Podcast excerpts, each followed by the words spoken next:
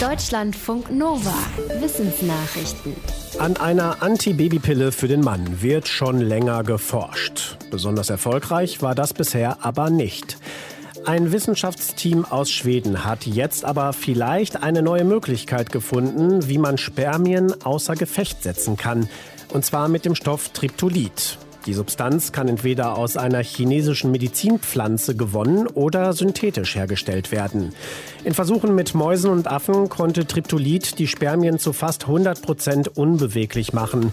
Dadurch wurden die Männchen für drei bis sechs Wochen unfruchtbar. Wenn sie keine weitere Dosis bekamen, konnten sie nach dieser Zeit wieder gesunden Nachwuchs zeugen. Die Forschenden sagen, Triptolit sei ein aussichtsreicher Kandidat für eine nicht hormonelle Antibabypille für den Mann. Als nächstes wollen sie in klinischen Versuchen testen, ob Triptolit auch bei Menschen wirkt. Wenn die Pariser Klimaziele noch erreicht werden sollen, muss weltweit zehnmal so viel CO2 eingespart werden wie bisher. Das geht aus einer Studie im Fachmagazin Nature Climate Change hervor. Demnach haben zwischen 2016 und 2019 insgesamt 64 Länder ihren CO2-Ausstoß gesenkt. Gleichzeitig sind die Emissionen in 150 Ländern gestiegen. Insgesamt hat die Weltgemeinschaft so gerade mal 10 Prozent des UNO-Klimaziels erreicht. Ausgerechnet hat das ein internationales Forschungsteam. Die Expertinnen und Experten schreiben, dass vor allem die hochentwickelten Länder dieser Welt ehrgeizigere Ziele entwickeln und einhalten müssen, um die schlimmsten Folgen des Klimawandels abzumildern. Dafür müsste zum Beispiel der Wiederaufbau der Wirtschaft nach der Corona-Krise genutzt werden. Regierungen sollten in grüne Technologien und erneuerbare Energien investieren. In einem Schweizer See ist eine bisher unbekannte Form der Symbiose entdeckt worden. Ein Team von Forschenden aus Deutschland und der Schweiz ist auf die Lebensgemeinschaft aus Wimperntierchen und Bakterium gestoßen. Die beiden leben tief im Zugersee, wo es kaum Sauerstoff gibt. Das Bakterium kann aus Stickstoffverbindung, also Nitrat, Energie gewinnen und gibt diese Energie an das Wimperntierchen weiter. Das Wimperntierchen revanchiert sich mit guten Lebensbedingungen für das Bakterium. Der Einzeller hat die Bakterie in seinen Körper aufgenommen. Eine solche Lebensgemeinschaft hat laut den Forschenden bisher noch niemand beschrieben. Besonders ist vor allem, dass das Bakterium das Wimperntierchen direkt mit Energie versorgt, also für seinen Wirt atmet. Bisher sind nur Symbiosen bekannt, in denen die Organismen Essen gegen Lebensraum tauschen. Wer in Deutschland eine Hochschule leitet, ist meistens männlich und in Westdeutschland geboren.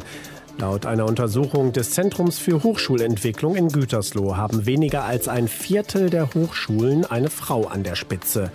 Noch schlechter schneiden private Unis ab, da sind nur knapp ein Fünftel der Leitungspersonen weiblich. Auch bei der Herkunft gibt es wenig Diversität. Die allermeisten Leitungspersonen an staatlichen Unis und FHs sind in Deutschland geboren und davon nur sehr wenige in einem ostdeutschen Bundesland. Die Forschenden sagen, dass die mangelnde Vielfalt an der Spitze der Hochschulen kein besonders gutes Vorbild für zukünftige Führungskräfte in der Wissenschaft ist.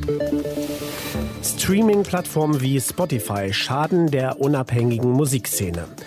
Das sagen Forschende aus Großbritannien. Laut ihrer Studie verdienen im Moment vor allem sehr bekannte Künstler und große Label an den Streams. Das liegt einerseits daran, dass viele große Label auch an Streaming-Plattformen beteiligt sind und dort natürlich die Playlists beeinflussen. Außerdem suchen die automatischen Algorithmen meist eher bekannte Interpreten aus. Unabhängige Künstler und kleine Labels haben es da schwer, gehört zu werden. Ungerecht ist laut den Forschern auch das System, mit dem die Einnahmen an die Künstler verteilt werden. Denn bezahlt wird nicht pro Stream, sondern nach Anteil an allen Streams, die ein Künstler oder Label hat.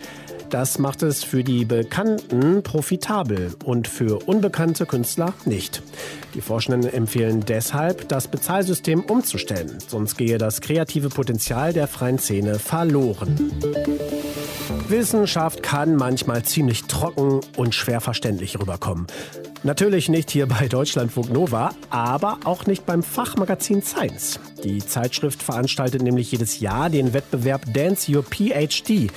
bei dem Promovierende ihr Dissertationsthema in einem Song erklären und ein Tanzvideo dazu einreichen sollen.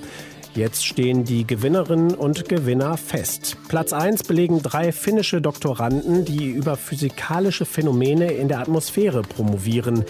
In ihrem Video rappen und tanzen die drei über Aerosole und Wolkenmoleküle. Neben Physik werden bei Dancio PhD auch noch Videobeiträge in der Kategorie Biologie, Chemie und Sozialwissenschaften ausgezeichnet. Da ging es in den Gewinnervideos um Plastikmüll, Eisenkomplexe und die Frage, wie wir mit Worten beschreiben, was wir sehen. In der neu eingerichteten Kategorie Covid-19 fand die Jury den Ballettbeitrag einer Promovierenden aus den USA am überzeugendsten, die eine getanzte Version der Coronavirus-Moleküle eingereicht hatte. Deutschlandfunk Nova